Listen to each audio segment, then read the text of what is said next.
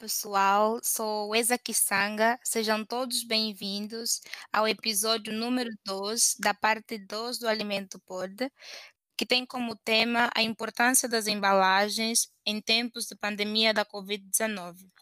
Vale ressaltar que o nosso projeto tem o apoio da Pró-Reitoria de Assistência Estudantil e é coordenado inteiramente pelos alunos de graduação do curso de Ciência e Tecnologia de Alimentos com auxílio de docentes dos cursos de Ciência, Tecnologia de Alimentos e Nutrição. Olá a todos, sou Ana Carolina e neste episódio vamos abordar a possibilidade de contaminação pelo novo coronavírus, a partir das embalagens dos produtos e algumas curiosidades dos ouvintes. Seja bem-vindo, professor, à parte 2 do episódio do Alimento Pod. Olá, jovenzinhas, obrigado. E vamos lá para a parte 2. É, só relembrando, no primeiro episódio abordamos a importância das embalagens e se o material interfere no sabor de um determinado produto, o que que um produtor deve levar em consideração na escolha da embalagem para o seu produto e, e também sanamos algumas dúvidas feitas pelos nossos ouvintes. É, a pergunta que não quer calar, professor, é a seguinte: a Covid-19 é transmitida por embalagem? É, essa pergunta aí é complicado, né? Mas pode sim. né? Ela pode. Tanto é que agora nós temos as recomendações, né? A higienização das embalagens quando a gente chega em casa com as compras, né? higienizar todas as embalagens antes de colocar na geladeira, na dispensa, devido aí à possibilidade de contaminação com o coronavírus. Então pode sim. É, a gente pode, ah, se eu for no mercado, é certeza que eu vou pegar coronavírus se eu comprar uma embalagem? Não, não é certeza, né? Mas a possibilidade existe. Se uma pessoa com o Covid espirrar, né? Tocar a uhum. mão na mucosa, essas coisas, ir lá e tocar na embalagem, porque o, brasileiro sempre tem aquela capacidade de ver com as mãos, né? Ele gosta de manipular, de mexer, né? E algumas Sim. coisas a gente tem que ler, informação nutricional, prazo de validade, né? Tem gente que gosta de passear uhum. no mercado para ver novidade, fica manipulando as embalagens. E tudo que é manipulado pode trazer uma contaminação, né? Não somente o Covid, mas outros micro-organismos também. Então, existe o risco sim. Uhum. E existe algum, alguma embalagem já fabricada que inibe essa propagação do, Covid-19?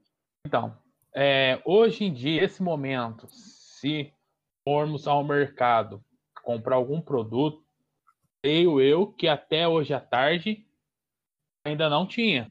Né? Não sei se Sim. amanhã já vai ter, mas já existem duas embalagens, a gente já tem informação que tem essa atividade anti-Covid sim, tá? Então tem duas empresas uhum. aí que já passaram a trabalhar pesquisando é, algumas substâncias para combater o Covid. Até uma que já fez os testes na Unicamp, né, com o próprio Covid-19, o mesmo que infecta o ser humano, e a uhum. embalagem se mostrou efetiva em combater o Covid. Então, a gente já tem estudo, já tem a tecnologia pronta, só falta as uhum. empresas aderirem, né? Aí, ah, por que, que as empresas não fazem adesão, né? Porque é, acaba gerando um custo maior na embalagem, né? Aí a gente tem que uhum. lembrar que quando a gente vai embalar um alimento, né, o custo da embalagem entra no custo final do alimento também, e as empresas vão ter que avaliar aí os benefícios, né? Será que o, o custo compensa, né? Será que é melhor o consumidor continuar com a prática de higienizar a embalagem, né? Ou quem prefere não higienizar a embalagem vai pagar o custo uma embalagem que já tem essa, esse composto contra o Covid, né? Até uma que fala que elimina 99,99%, ,99%, né? Os micro-organismos presentes na embalagem. Então, interessante, né? Mas depende ah, aí do fator econômico também. Muito bom. Ainda mais nessa época, nessa época que tudo está aumentando de preço, né? Aumentar mais um pouco ainda fica complicado. Sim. Eh, professor, nós temos aqui uma pergunta de uma ouvinte que diz o seguinte: se duas embalagens forem contaminadas com vírus que causa Covid-19, uma de plástico, outra de papel. Em qual das duas o vírus permanece é, por mais tempo ativo? Então, segundo as informações que a gente tem na literatura, Sim. as informações falam que pela característica da superfície, né, a estrutura do material, pela característica mais porosa aí do papelão, aí como é o caso do tecido, o vírus ele sobrevive por volta de 24 horas só, né? Um dia numa embalagem de papelão. Já no plástico, eles relatam que, a, que dura cerca de três dias, quatro dias, né? Porque a superfície já é diferente. Então, provavelmente aí a gente tem uma maior preocupação com a embalagem plástica, né? Ver se teve um contato com alguém contaminado ou com uma fonte de contaminação, a embalagem plástica é mais preocupante porque a sobrevivência nela é maior. É, pela, professor, pela ser preocupante, eu tenho que dar mais atenção na hora de higienizar a embalagem plástica ou atenção eu devo dar nas duas, deve ser a mesma? Então, como ainda nós não temos nenhum aplicativo de celular, por exemplo, para identificar se a embalagem está contaminada ou não, a gente vai ter que dar atenção para as duas embalagens. Não tem como falar assim, ah, como o papel é só um dia, ah, vou higienizar uhum. mais ou menos, né? Nossa, como o plástico e o ar são três dias, ah, vou caprichar nessa aqui um pouquinho, né? Então, a dedicação na higiene das embalagens vai ser a mesma, independente do material. A gente não sabe, né, tocou naquela embalagem antes de você. Sim. Então, na dúvida, a gente vai higienizar todas de igual forma, né? entra Sim. na questão do delivery, né, professor? Muitas entregas são feitas por embalagens de papelão, que sai os lanches, né? E também tem as de plásticos, né? Sim. É, e os deliveries, né, é outra coisa, né? Porque aí, além de ter a manipulação já da, da, da empresa que fabrica, né? Bora vem na embalagem fechadinha tal do, do motoboy. Mas aí vem o motoboy, pega aquela embalagem externa, né? Embalagem secundária lá, entrega às vezes para o porteiro, que vai pegar aquela embalagem, que vai te entregar. Então, já entrou em contato com outras coisas. Aí você desce, tocou no, no elevador, tocou na maçaneta do portão, vai pegar aquela embalagem, vai abrir, tirar o conteúdo. A gente tem que tomar muito cuidado, né? Com essa questão dos deliveries para higienizar tanto as mãos antes de abrir as embalagens, né? Durante o manuseio dos alimentos, lá tomar os cuidados para que não ocorra nenhum risco de contaminação. A gente trabalha aí é sobre tensão, né? Cada vez que hoje em dia, assim, eu particularmente estou um pouco mais tranquilo, né? É, os Sim. casos deu uma diminuída, a gente está um pouco menos paranoico. Mas os primeiros dias era meio desesperador, né? Você tinha medo de sair até na rua. Na época que entrou a quarentena aqui em Cuiabá, nossa, uma situação Sim. que você quase não via carro na rua. Você fala assim, meu Deus do céu, será que se eu pedir um lanche, será que não vai ter problema? Será que não vai vir contaminado, né? O que, que eu faço? Uhum. Passo álcool? Né? Ficava com aquele com medo, né? E se tomar os cuidados tudo certinho, seguir os protocolos aí, não tem problema não essa questão ela é muito importante, né? Porque como foi dado aí a quarentena, muitos estabelecimentos foram fechados. Estudos mostram que as pessoas começaram a pedir mais comida. Claro é, que delivery. algumas exceções, né?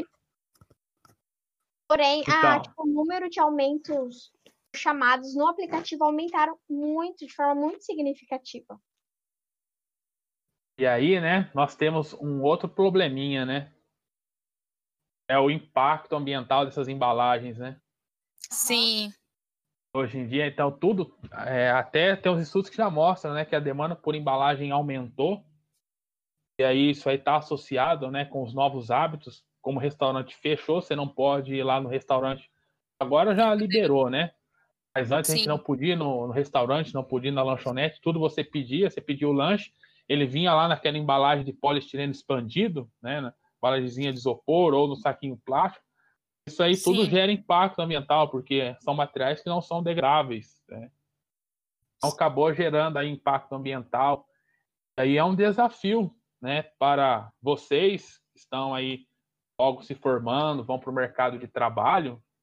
Sim. Né, vão buscar o desenvolvimento de novas embalagens, novos materiais, né, que diminuam o impacto ambiental, que sejam sustentáveis, ambientalmente corretas, porque a gente não sabe, né? A gente está passando por o Covid esse ano, a gente não sabe o que vem pela frente ainda. Será que vai ter Sim. vacina, não vai ter vacina? E vai ser a nossa vida aqui para frente. Né? Essa questão das embalagens sustentáveis, embalagens com atividade anti-Covid, Sim. é uma área aí que vai ser explorada, né? Para a gente poder conviver com isso aí. Se a gente não achar uma vacina, vai ter que aprender a conviver com ele, né? E da melhor forma possível, pensando no meio ambiente e que seja ambientalmente correta e economicamente sustentável também, né? A gente tem que pensar Sim. no custo. É, professor, falando nessas embalagens que é, anti-Covid, existe também, elas também podem ser anti outros micro-organismos que podem estar presentes nas embalagens? Sim, sim. Ela, além da atividade anti-Covid, ela tem atividade antifúngica, antibacteriana, ela sim. tem um, um amplo espectro de ação, tá? Tá. E aí fala assim, ah, por que, que não usaram ela antes, né? Antes né, as, as, pessoas não preocupavam, né? O problema que a gente tem quando tem surto aí de só come um alimento, passa mal, né? Às vezes tem microorganismo que leva cinco dias, sete dias com o tempo de incubação. A pessoa nem lembra o que comeu, né? Não sabe se foi uma latinha que ela consumiu que não estava higienizada, ou se foi um, um produto que estava contaminado as pessoas não preocupavam e não relacionavam isso com embalagem, né? Agora, com o Covid, a taxa de mortalidade é extremamente elevada se comparado às doenças trans transmitidas por alimentos, as Sim. pessoas estão mais preocupadas e aí essa embalagem, além do coronavírus, né, ela consegue eliminar aí uma delas, né, 99,99% ,99 de bactérias, fungos e outros micro-organismos que estiverem presentes. Nossa, muito bom. Hoje a gente já tem algumas embalagens, né? A gente usa nanotecnologia aí para o controle de micro-organismos, principalmente uhum. com, utilizando prata, né? Só que ainda é uma coisa bem restrita, né? Tem algumas empresas que já utilizam, por exemplo, a invase de leite, que prolonga a vida de prateleira, mas é uma coisa que não tem muito mercado ainda, né? A demanda é pequena, a preocupação é pequena com isso. Mas agora Sim. com o Covid a história mudou, né? E vamos ver. Muitos hábitos novos estão para se formar aí. Sim, muita coisa mudou. Mais alguma dúvida, Ana? Não, Wesley. O professor quer acrescentar alguma coisa? Não, acho que não. É... Agradecemos a presença do professor pela participação do episódio número 2 do Alimento Pod e também a Proreitoria de Assistência Estudantil pelo apoio ao nosso projeto. Gostaria de agradecer a presença de vocês dois por hoje. Muito feliz com, com toda a nossa conversa. Gostaria de pedir também que vocês seguissem as nossas redes sociais, nossos ouvintes.